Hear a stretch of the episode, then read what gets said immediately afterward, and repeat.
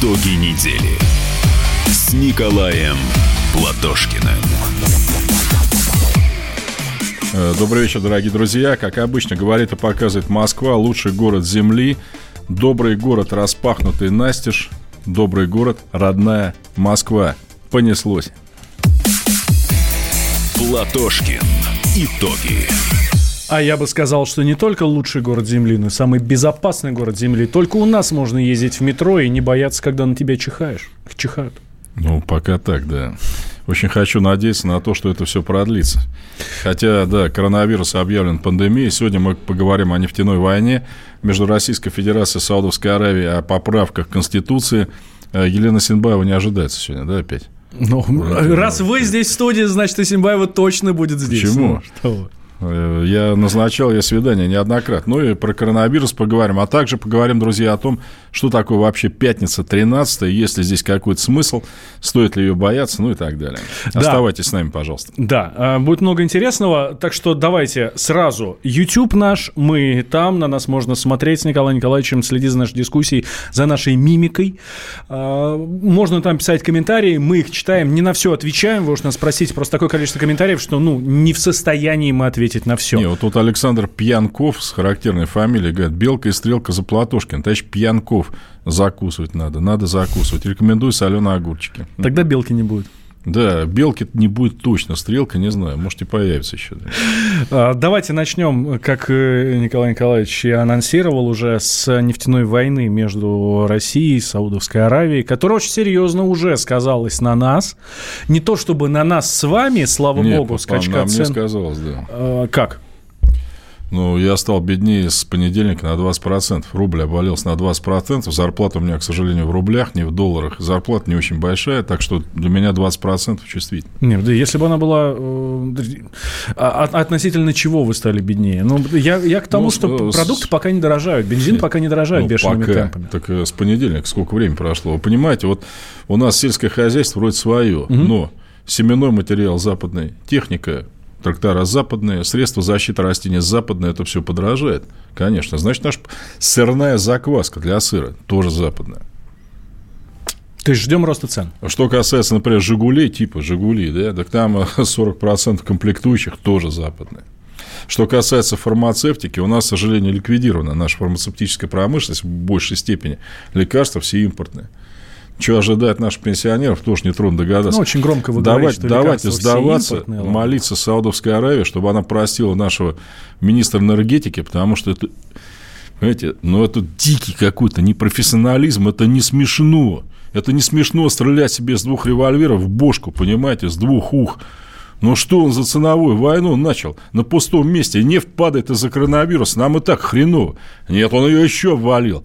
На уровень, которого не было с 91 года. Сейчас мы звоним в Саудовскую Аравию, говорим, друзья, Леопольд, прости нас. Они трубку не берут. Наследный принц недоступен. Они начали против нас войну, еще раз, не с целью сокращения нашего рынка, с целью ликвидации Российской Федерации на мировом рынке нефти. Для нас это смерть. Понимаете, если эту войну удастся предотвратить каким-то образом, супер. Не удастся, через два месяца Россия будет банкротом. Хорошо, почему через да чего два месяца? хорошего-то, блин. Почему через два месяца? Докладываю. У нас же А есть чё- фонд бы, национального да, да, благосостояния, чё бы. кубышка, это самое, 8 триллионов 200 миллиардов рублей. В 2008 Бешеные году дядя Коля Платушкин уже было, к сожалению, достаточно много лет, чтобы он тот кризис э, видел. Июль 2008 года. Нефть 140 долларов за баррель. Баррель 159 литров. Тогда выдающиеся аналитики типа Миллера говорили, скоро 250 будет. Значит, осенью было 60. Значит, к февралю зашло до 30. У нас с вами тогда было примерно столько же золотовалютных резервов, ну, фонд национального благосостояния то же самое. Ну, чуть меньше, там, в районе 500. Сейчас у нас 570 миллиардов. Мы их истратили за полгода. За полгода. То, что копили 10 лет. Ну, смотрите, для поддержки рубля, который рухнул к чертовой матери, но если бы Центральный банк его не поддержал э, в понедельник, сейчас было бы 100 рублей за доллар. Мы за один день потратили 7 миллиардов рублей. Это годовой бюджет Тамбова, Костромы, там, я не знаю, еще нахера. Извините, у меня слов просто нет. Зачем? У нас что, денег некуда девать? У нас все регионы банкроты. Итак, зачем эта война началась? Сейчас нефть стоит 25 долларов, стоила 45 и так мало. Из-за коронавируса она упала 60. Это не наша вина. Коронавирус есть коронавирус, торговые потоки сократились, Китай на время встал. Китай основной потребитель нефти после США. Понятно, здесь не, нечего винить нашей власть. Усугублять-то, блин, зачем? Я вот этого не могу понять. Что это тупая жадность, что мы поставим Саудовскую Аравию на колени, она стухнет через два месяца, и весь рынок будет наш. У них себестоимость добычи 8 долларов. У нас 20. Для них 25 долларов – это нормально. В войну против нас вступили в среду Ирак – Объединенные Арабские Эмираты, они заявили, на треть нарастят добычу, чтобы Российскую Федерацию, еще раз, их цель официально за убрать вообще с мирового рынка нефть. Чтобы Российская Федерация нефть продавала нерентабельно. Кто это сотворил? Новак. Ну, я понимаю, министр, культу... министр культуры матерная, ладно, от нее ничего не зависит, материться... Си... Но он нас лишил доходов, понимаете? У нас бюджет сверстан на 42 долларов э, Валентин, за баррель. То есть меньше 42 долларов мы с вами начинаем тратить подушку. Сейчас 25. Ну, что они творят вообще, я просто не понимаю. Но жадность, да, она что? должна хотя бы быть умной, что ли, а не такой тупой, вот что они вытворяют. Заметьте, Валентин, вам вопрос. Наш главный враг, Саудовская Аравия, что у них с курсом национальной валюты произошло после ценовой войны? Ничего, правильный ответ. У них курс валюты не меняется с 1991 года. 3,75 саудовских реалов за 1 доллар. Ничего, потому что они держат свой курс. Не, у нас обвалили на 20%, пусть лохи расплачиваются. Я, что ли, эту войну объявлял? Кто меня об этом спрашивал? Что они делают? Да за эту Новака надо не просто гнать. Я понимаю, что он выполнял указания, но от этого, понимаете, дурь-то она не лечится. Его надо просто гнать и начинать в отношении судебного расследования. Он просто похоронил экономику России. Если над нами не, жал, не жалится саудовский наследный принц. А, Ужас. И а вот, например, э, Георгий Бофт, журналист, политолог, он говорит, что денег из вот этого фонда национального благосостояния нам хватит ну, на пару лет точно. Давайте услышим. В принципе, его хватит года на 2-3. Но только не надо думать, что все эти 8 триллионов пойдут на выплату пенсий или всяких пособий матерям там и бедным. Туда выстроится довольно большая очередь лоббистов, которые скажут, что их компания государственно значимая, и ее трудности они могут иметь характер угрозы национальной безопасности. И этим людям будет трудно отказать, потому что они имеют влияние в определенных кругах. Я думаю, что Роснефть придет за налоговыми льготами. Я думаю, думаю, что в каких-то проектах «Газпром» придет за налоговыми льготами. Это журналист, политолог Георгий Бофт. Налоговые льготы вы будете оплачивать, я? Ну, то есть, что такое налоговые льготы? Значит, у нас, у нас на, на эти цели есть 8 триллионов. Которые у нас, вот, у нас все откладывалось, да, 570 миллиардов, я вам доложил, что мы такую же сумму профукали в 2008-2009 году за полгода. Но, слава богу, тогда восстановилось это все. Тогда, до полкризиса Соединенных Штатов Америки, слава богу, они его быстренько купировали. Но мы сейчас войну начали, мы, не на нас Гитлер напал 22 июня 41 Что мы могли сделать? Мы только обороняться. Сейчас-то нафига? Что это за тупая жадность? Вы понимаете, я... Ну, себе... может, есть тактика у Да, я себе представляю этих людей. Сидят придурки вот в этой Роснефти или еще где-то, понимаете? Они смотрят интернет. Я могу сказать, какие сайты. Там написано, бюджет Саудовской Аравии сверстан из расчета 80 долларов за баррель. А у нас 42. Сейчас мы роняем цену. Не до 25, мы на это не рассчитываем. До 30. Саудовская Аравия поднимает лапки, Друзья, да вы хоть зайдите на сайт Международного валютного фонда, почитайте на английском языке, если вы знаете, что в Саудовской Аравии творится. У них, во-первых, 55 долларов, ну то есть на 55 они могут жить вечно. Во-вторых, еще раз, у них низкая себестоимость добычи, 8 долларов баррель, все. Налоги, администрирование, замена оборудования, плюс Саудовская нефть, Light Arab, и российская Юралс – это две большие разницы. У нас нефть, к сожалению, для нас вязкая. Большое, э, большая примесь негорючих фракций. То есть, она дешевле, потому что ее перерабатывать сложнее. Саудовская нефть вот такого цвета, понимаете? Там ее можно в бак заливать даже, частично. Понимаете, она, она поэтому вне конкуренции и так. Ну, потому что просто у нас ну, климат холодный, там, где мы добываем, север-западная Сибирь, ничего мы с этим никогда не... Зачем было делать до 25 долларов-то? Нафига? Э, плюс Саудовская Аравия нарастила резко не нефтяные доходы. То есть, что говорит Международный валютный фонд? Что у них все супер. Есть у них бюджетный дефицит? Да. С 2012 года он у них есть. И что? У них на треть наращены доходы не от нефти. Они могут жить сто лет. Плюс, еще раз говорю, в войну вступил Ирак против нас. Ирак имеет нефти больше, чем Российская Федерация. Так вот. То есть, Почему Ирак говорю? против нас воюет? Ну, они это, вместе экономическая Сауд... война, Они вместе с Саудовской да? Аравией решили наказать нас за то, за то, потому что мы не продлили соглашение с ОПЕК как бы ограничение добычи. Ограничение добычи выгодно нам с вами. То есть мы ограничиваем добычу, цена на нефть растет. Что в этом плохого? Нет паре тройки олигархов неохота, чтобы росли доходы России. Им охота, чтобы свои не падали. А чтобы свои не падали, вот цена падает на нефть, а я еще больше на мировой рынок грохну, понимаете? Да, продам больше, получу столько же. Любовницы, жены, э, дома на Лазурном берегу. У нас и так падение доходов от продажи нефти в прошлом году было минус 15%. Ну, просто мировая конъюнктура. На газ минус 7. Ну, чего стрелять по ногам-то, блин? Ну, к сожалению, у нас сейчас такая страна, которая от нефти зависит, потому что промышленность ликвидирована. Мы ничего другого продать не можем. Зависел ли СССР от нефти? Частично, конечно. 55% нашего экспорта советского были энергоносители, сейчас-то 80%. Понимаете, вот в чем дело. -то.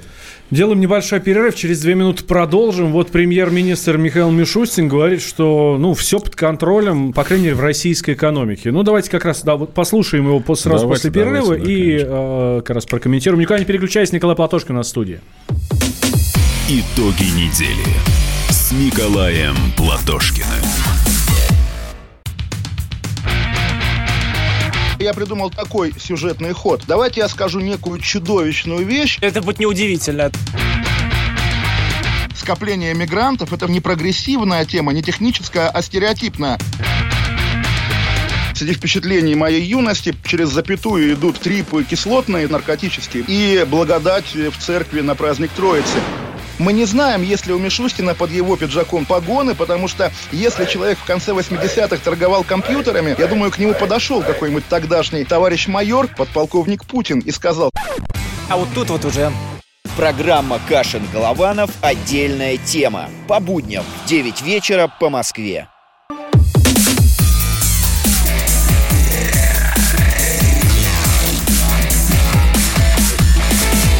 Итоги недели Николаем Платошкиным.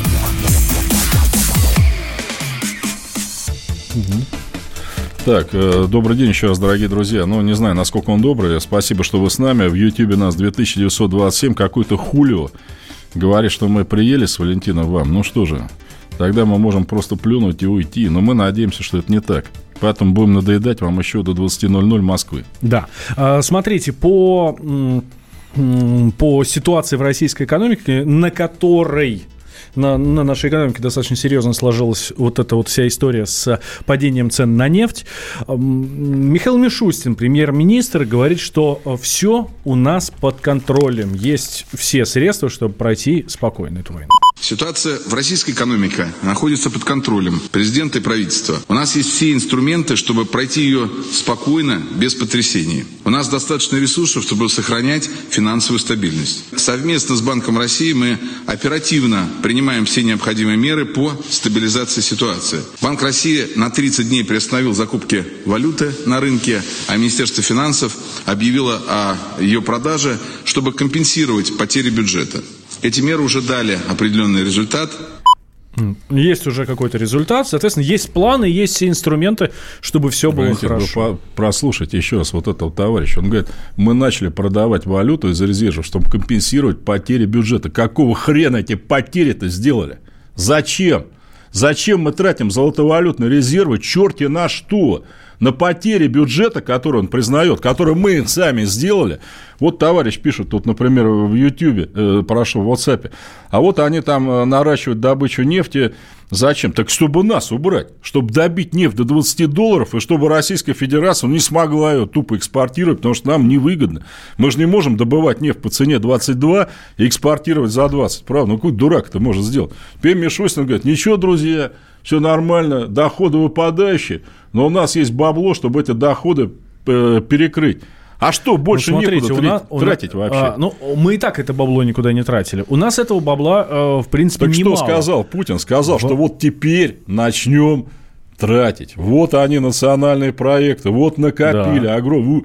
На что тратим теперь? на поддержку собственной валюты, которую сами же нахрен и разрушили, что ли. Просто. Понимаете, у меня вот слов нет.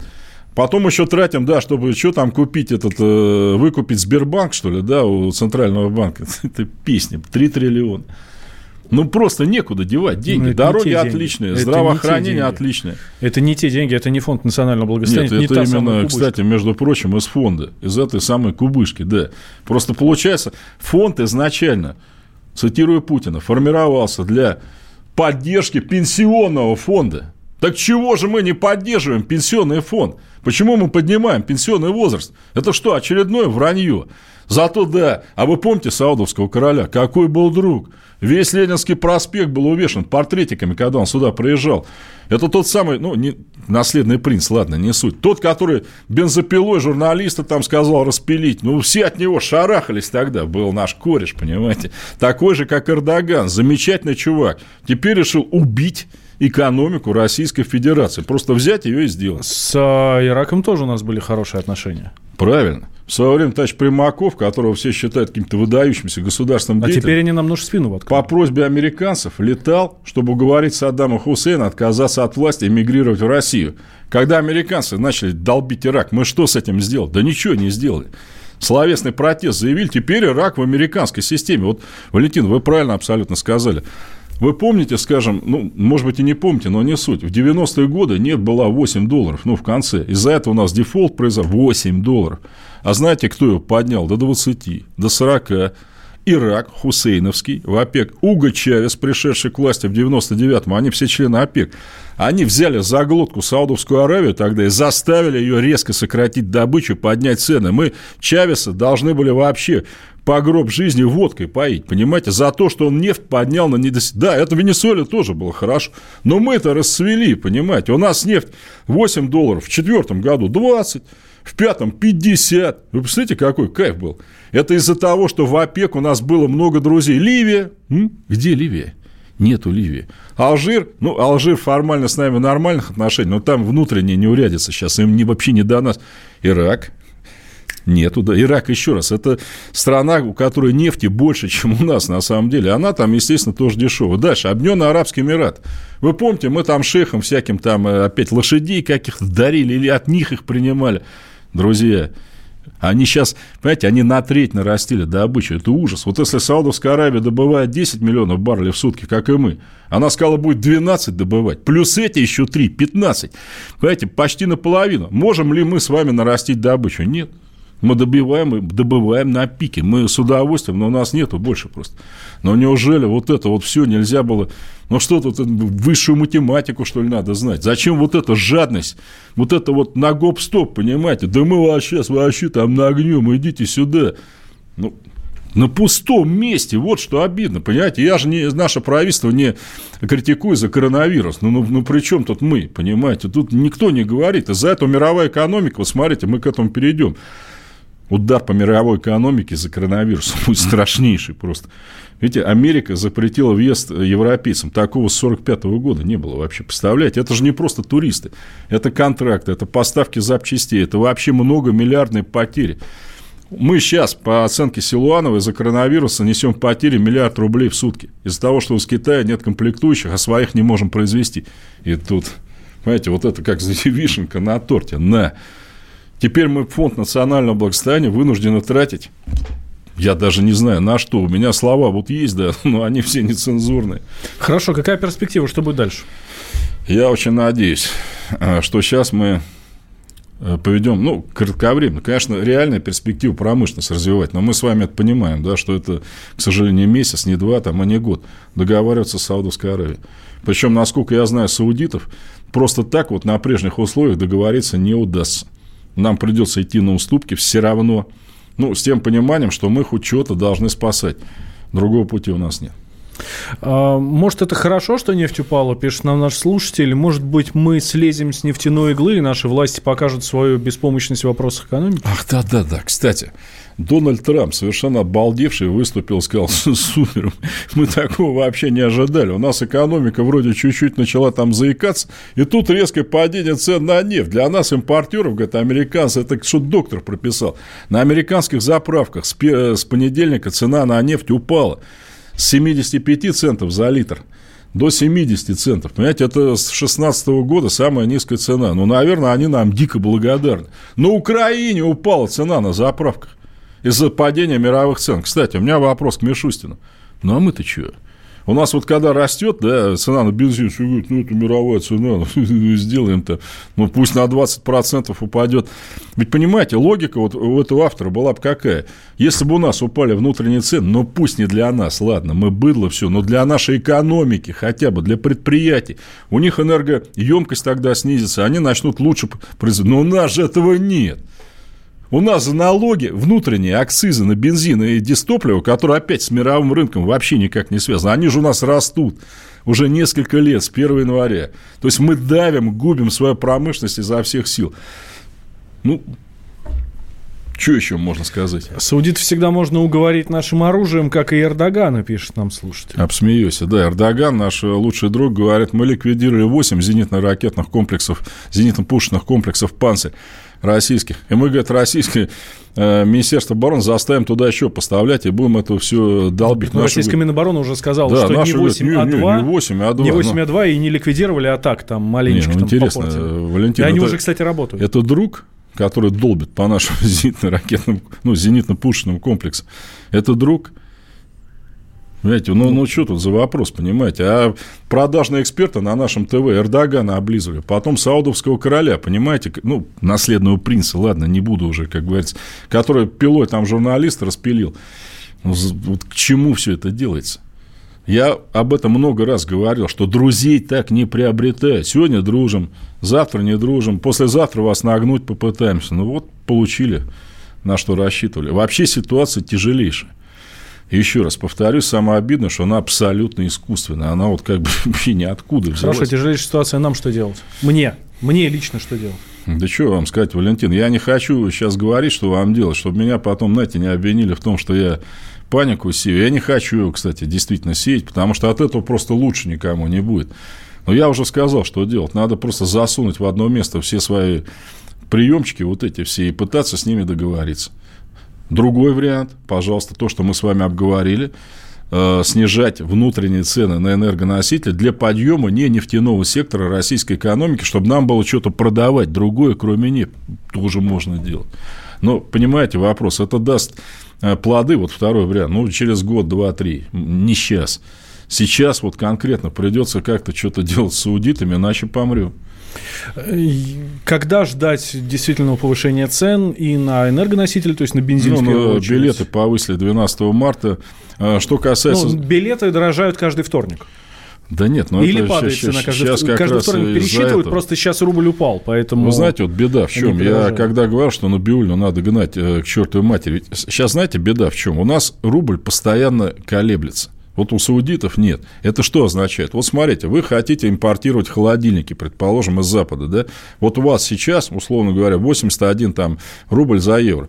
Они думают, ну, сейчас я Алфимову продам холодильник, а он мне выручку даст там через 2-3 недели. А какой тогда будет курс? Наверняка еще хуже. Потому что рубль все время падает. Поэтому заложу-ка я сейчас Алфимову уже 86 рублей. Вы понимаете, к чему это происходит? Мы с вами, как дураки, вот приобретая все эти гаджеты, да, мы с вами платим премию за политику Набиулиной по нестабильности рубля. Итоги недели с Николаем Платошкиным. Где Антонов? Где Миша? Где Антонов? Где Антонов?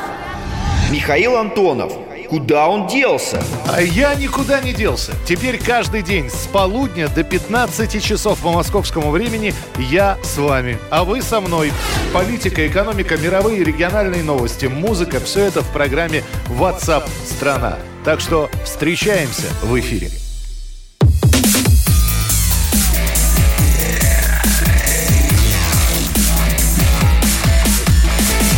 Итоги недели Николаем Платошкиным.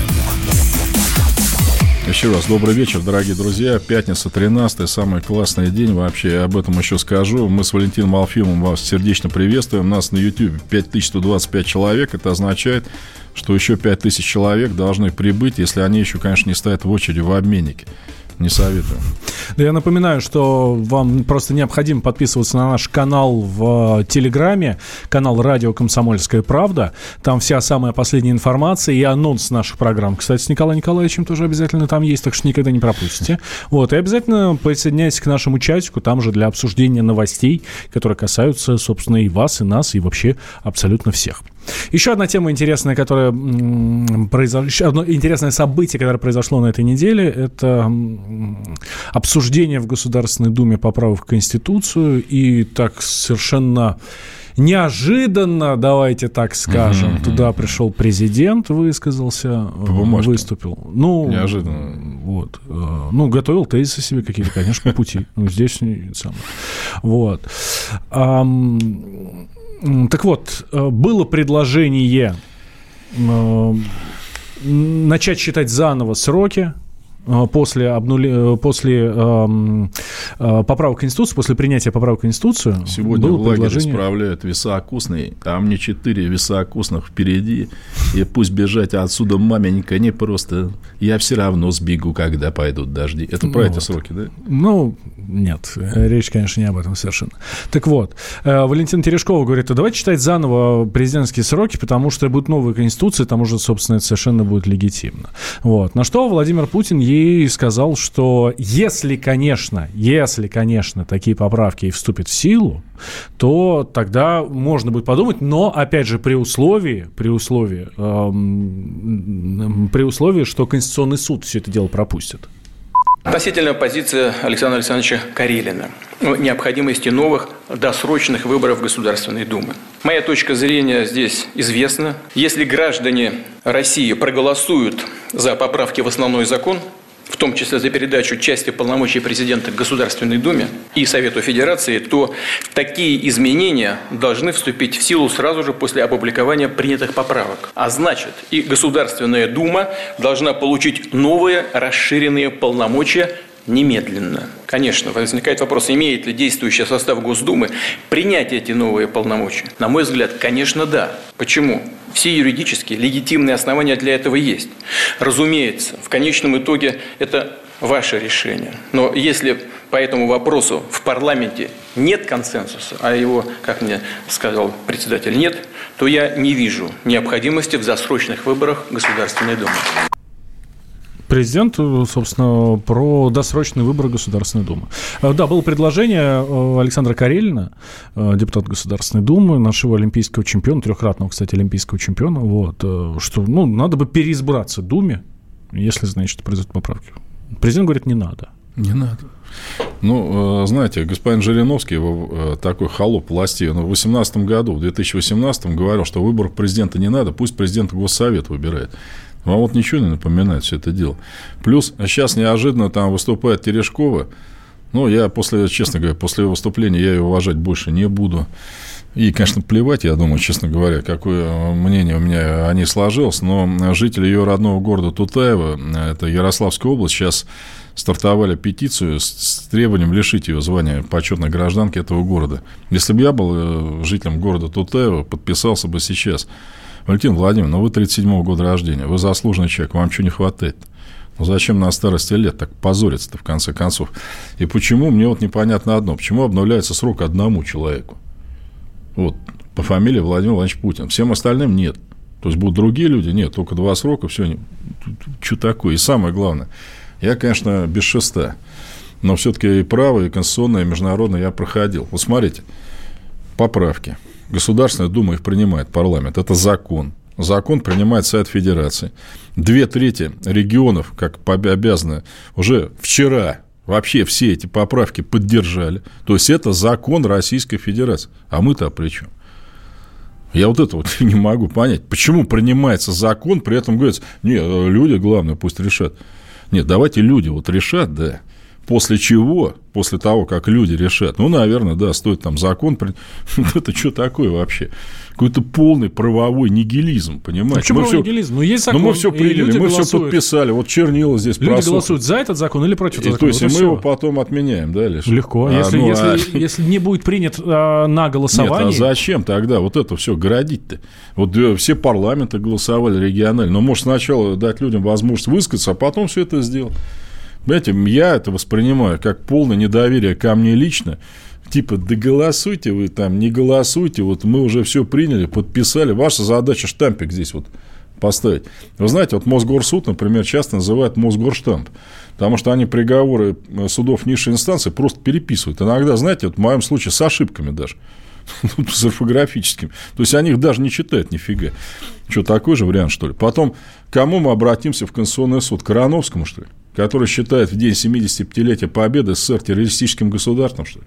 Вот он нам, нам будет решать, кому куда баллотироваться. Наконец, Путин ссылался, например, США, вы знаете, да, что в США Рузвельт избирался четыре раза, после чего в 1947 году они инициировали поправку в Конституцию, в котором только два раза можно, в 1951 году все штаты ее там ратифицировали, но, извините, Рузвельт, между прочим, вошел в историю как человек, развивавший социальное законодательство. Пенсионный возраст он не повышал. Он вообще ввел пенсию по старости в Америке. Ее не было до Рузвельта.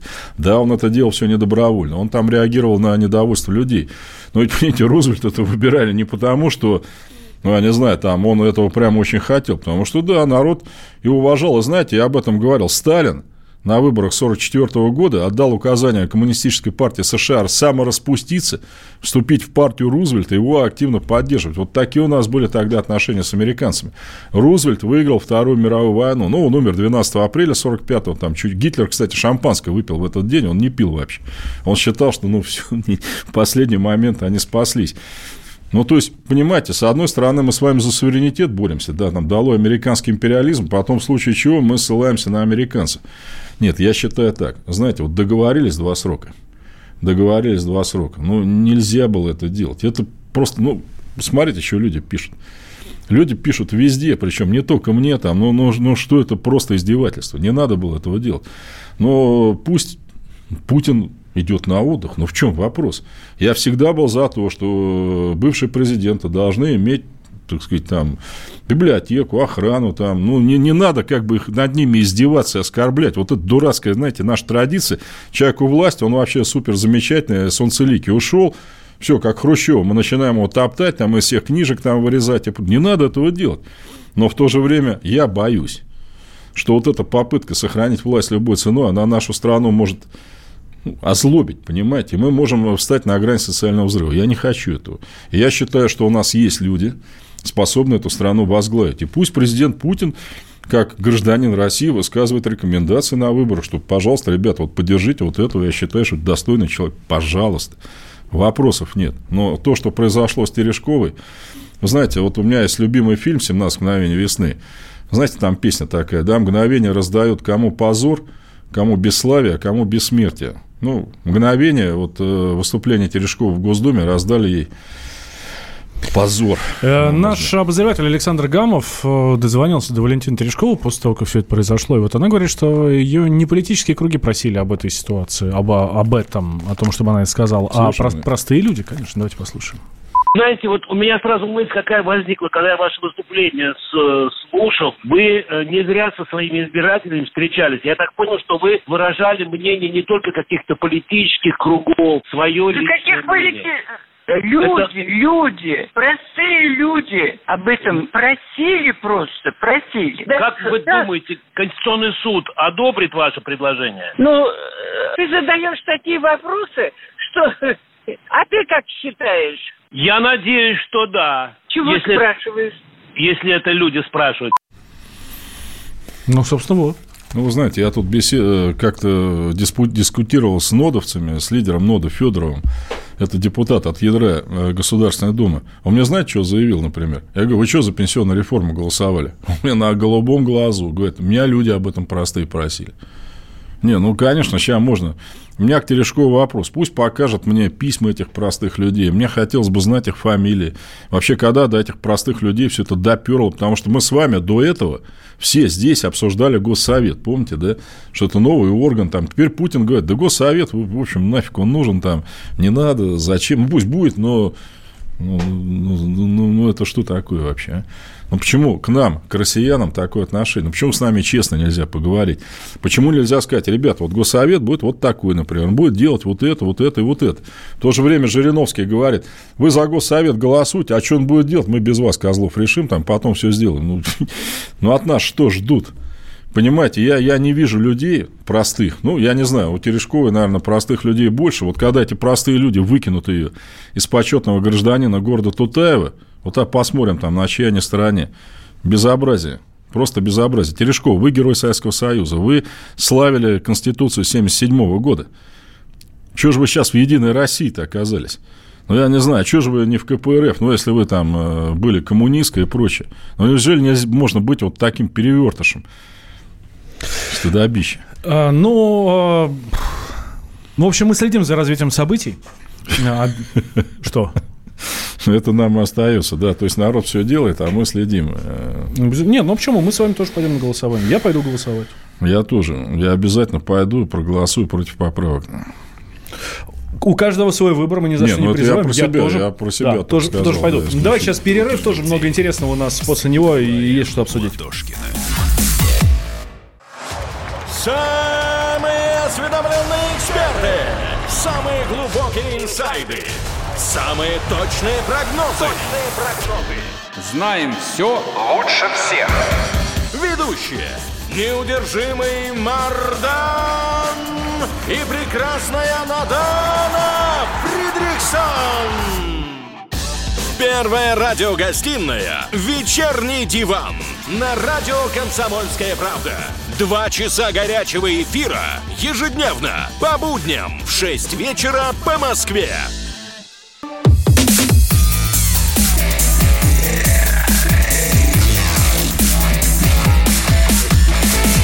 Итоги недели с Николаем Платошкиным.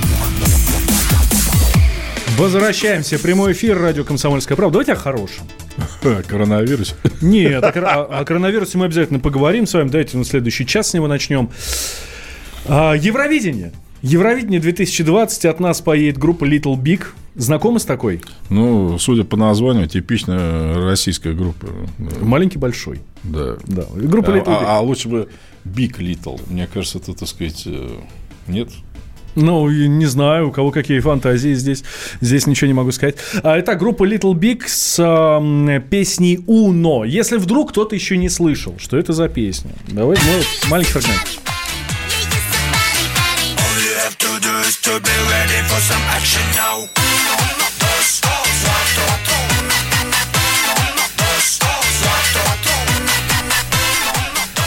Ну вот, а, песня на английском, в- в помесь с испанским там. Ну, в общем, э, такая нормальная, танцевальная европейская песня. Кстати, Little Big, я отмечу, что это очень популярная российская группа в Европе. Собирают, ну, если не стадионы, то полные залы каждый Ну, концерт. Последний каждый стадион концерт. собрали в Европе. Мне, мне просто интересно, я без подкол. Не, не стадионы, я говорю, нет, не стадионы, но залы полные битком. В Европе их очень хорошо знают, кстати. И даже сейчас клип на вот эту вот песню Уна группы Little Big э, сейчас, а он только вы- вышел буквально сутки назад, но он сейчас уже самый просматриваемый в Ютьюбе из всех участников Евровидения. Ольгу Бузову сделали. Из всех участников Евровидения. Бузова вне Знаете, у меня к конкуренции, здесь такой никуда. вопрос. Вот когда раньше, предположим, ну, я был еще диким человеком, я это Евровидение смотрел, потому что там выступали то-то Кутуня, предположим, от Мгм. итальянцев. От нас там мало Пугачева. От французов Джо Дассена. Причем песни, с которыми они выступали, ну, их на следующий день, там, я не знаю, как, знаете, говорят, из каждого утюга там можно было услышать. Причем, вы же знаете, у нас и Тоту Кутуни, и Джо Дассен были популярны не меньше Пугачева, я бы сказал. У меня вопрос к вам. Вот, например, пять лет тому назад какая песня была? Александр Рыбак. Ну, мы Не, не, пять, я это имею в виду, больше. вот если брать победителя Евровидения, то вот... э, Мне запомнился больше всего Александр Рыбак, э, норвежец, который типа белорус, но он как бы наш. Вот. У него замечательная песня была Fairy Tales. я не знаю, кто их поет-то, вот э, где. Понимаете, раньше это действительно был... Кстати, вы знаете, что итальянцы, они несколько лет не участвовали в этом конкурсе. Просто потому, я еще в то время, потому что он у них просто не собирал просмотры. Ну, тогда не было еще интернета. они Так, а там, у нас э, бешеная. Да я не знаю, кто у нас э, Евровидение смотрит. Что там смотреть? Там, понимаете, чем... Ну, там мужик, да женщина с усами, я не знаю, какие-то чудики из Финляндии, которые в Люциферов там э, одеты. Ну, ну а что они поют-то хоть? Это мне, знаете, Прохор Шаляпин напоминает. Я вот его- Классный парень. Да, как классный. Только что он поет, я не знаю. Я ни одной песни его не могу. Вот вы знаете песню Прохора Шаляпина? Ну, Я не фанат Прохора Шаляпина, не запоминаю его песни. Слушайте, я слушаю совершенно другую музыку. фанаты не могут понять. Но зато ну. вот на Первом канале где-то каких-то бредовых программах, там, кто чей любовник. Какой он певец нафиг? Ну ладно, хорошо. Вернемся к Александру Рыбаку. Э, э, Прекрасная Рыбак, же песня. рыбака. Прекрасная же песня у него Fairy Tales была.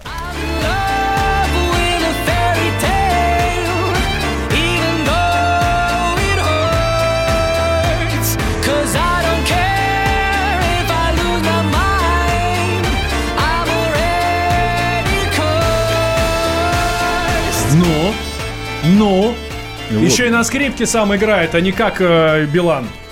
Ну, Мурку пусть сыграет, так любой дурак может. Вот Мария Кирюхина пишет, а что, э, почему русская не предлагает? Почему пародируем замять тоже? кстати, Нет, мы не пародируем Запад. А почему нет Смотрите, песен на русском нет, языке-то? нет. А, Есть песни на русском Ну, языке. у наших конкурсантов. Э, Почему? Нет, э, есть песни у наших Ну, где, конкурсантов на русском языке. последний раз? А, Когда выступала, когда Евровидение было у нас в Москве, выступала у нас в Москве в Олимпийском, а, не помню, как ее фамилия, Украинка. Что это? Нет, я про Евровидение. То есть там мастера, но Не-не-не, Николай Николаевич, только их смеяться- никто не Вы помнит, можете и фамилий смеяться сколько не угодно, можете смеяться сколько угодно. Группа Тату выступала, я Билан хотел. выступал на Евровидении. И я напомню, что он привез к нам Евровидение, он занял первое место. Он стал самым популярным певцом в Европе. Кстати, вот Тату, по-моему, они в 2003-м, да, Ну, взяли, я не помню взяли. год. Ну, вы знаете, вот Тату при всем там, э, так сказать, эпатаже вот они правда пели на русском языке, они правда были популярны, там вот это «Нас не догонишь», у них, по-моему, тогда была песня на Евро... Ну, ладно, это хоть понятно, что это лю- люди из России. И, кстати, они, девки-то абсолютно не бесталанные, я бы вот так сказал. Вот после Тату у меня идет вот абсолютно какие-то меняющиеся персонажи, которым европейцы пишут английские песни. И они никто. Вот смотрите, у нас раньше, опять же, были фестивали э, Сан-Ремо, вы знаете, да, ну, мы там участвовали. У нас свои были Сопот, Зеленогура, и там выступали такие э, кабаны, в хорошем смысле, как Лев Лещенко, которых там узнавали, Эдуард Хиль. После этого вообще там, не знаю, десятки миллионов людей пели их песни. Ну, сейчас, ну, кто это? А кто еще? А сколько раз Советский Союз участвовал в Евровидении? Э, Советский Союз, он участвовал, я, я сейчас затрудняюсь сказать, там просто, понимаете... Я во- должен сейчас засмеяться, так же, как и вы. Да, да. Почему? Потому что, видите, Советский Союз еще раз участвовал в своих конкурсах. Кстати, вот на наши, ну, социалистические, приглашались все страны, заметьте. Так. Не только евро... базар. Нет, да это сейчас уже. Не только европейские, а вообще. Там и Латинская Америка приглашалась, там еще кто-то. Вот почему мы свой не можем сделать? Но я имею в виду именно, чтобы наша культура была популяризована. Ну, странно было, понимаете, если бы наш ба- балет, там, ну, опера, точнее говоря, Евгения Онегина лепила бы на английском языке. Ну, ну, какой смысл? Ну, желание понравится, так у нас и так все ломились в наши театры, понимаете? Многие даже слов не понимали, но игра актеров была настолько интересной, да, что они смотрели. Сейчас вот выступает какой-то человек на Евровидении, я включаю, я не знаю, русский он или нет, потому что он поет на английском языке, поет какие-то вот мелодии, которые друг на друга все похожи абсолютно. Потом вы же знаете, да, э, во что Евровидение превратилось вот с этой, как ее звали, Джамала, по-моему, да, украинка, которая Да. там что-то про Крым пела. Наши начали возмущаться, это нарушение правил Евровидения, политизация. Ну, нас послали просто и все. Понимаете, вот после того, как итальянцев так послали, они плюнули и перестали там участвовать. Наконец. Вы знаете систему голосования там на этом Евровидении? Половину голосов, соответственно, дают зрители, половину голосов дают Жюри. жюри. да. Причем, знаете, вот я могу сейчас схему нарисовать, какая страна за какую всегда голосует. Ну, там, знаете же, кто-то там доходит до финала. Вот те, кто выбывает, например, Ирландия всегда голосует против Англии, потому что они там с ними, ну, издавна там в каких-то неладах. Какие-то соседние страны всегда голосуют друг напротив за друга. Ну, это все... Потом, смотрите, последнее Евровидение всегда показывает, что мнение жюри которое я опять, кстати, не знаю, кто там избирает, кто назначает, оно сильно расходится с мнением зрителей. Иногда просто вот диаметрально противоположно возникает вопрос, а в чем ценность этих судей тогда? Если мнение людей и мнение судей, они вообще все разные. И самое главное, еще раз, Валентина, реальное жюри – это когда вот песня спета, ее потом, я говорю, вот вообще все знают, все поют. Вот даже я себя помню, я итальянского языка никогда не знал, а сейчас не знаю. Но вот когда пел тот Кутунин, ну, хотелось ему как-то подпеть, понимаете, какие-то слова там даже, ну, вот, примерно, ну, то есть, очень была популярная песня. Мирей Матье, Джо Дассен, они, по-моему, собирали здесь гораздо больше зрителей, чем... Может, вы ни одной песни не знаете, потому что не смотрите? Нет, я, например, знаю многие песни на немецком языке, ну, он мне ближе Ну, просто ладно. там, да. Ладно, Николай Николаевич, давайте мы до следующего часа э, наших, зри- наших слушателей сейчас оставим. В следующем часе расскажем про коронавирус и почему все, почему все боятся пятницу 13 А сейчас, кому не хватило, Little Big. Платошкина.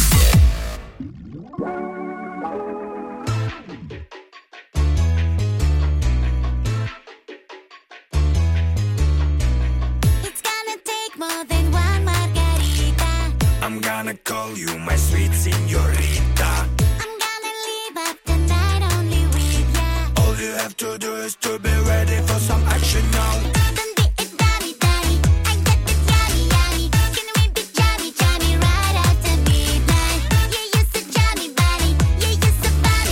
All you have to do is to be ready for some action now.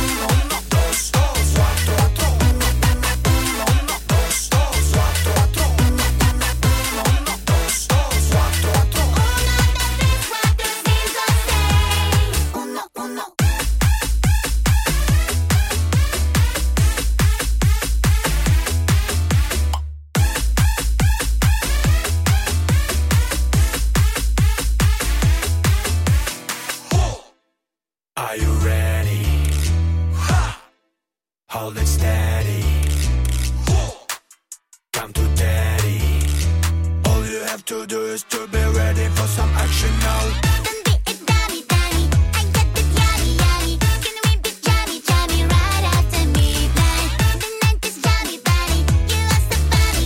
All you have to do is to be ready for some action now.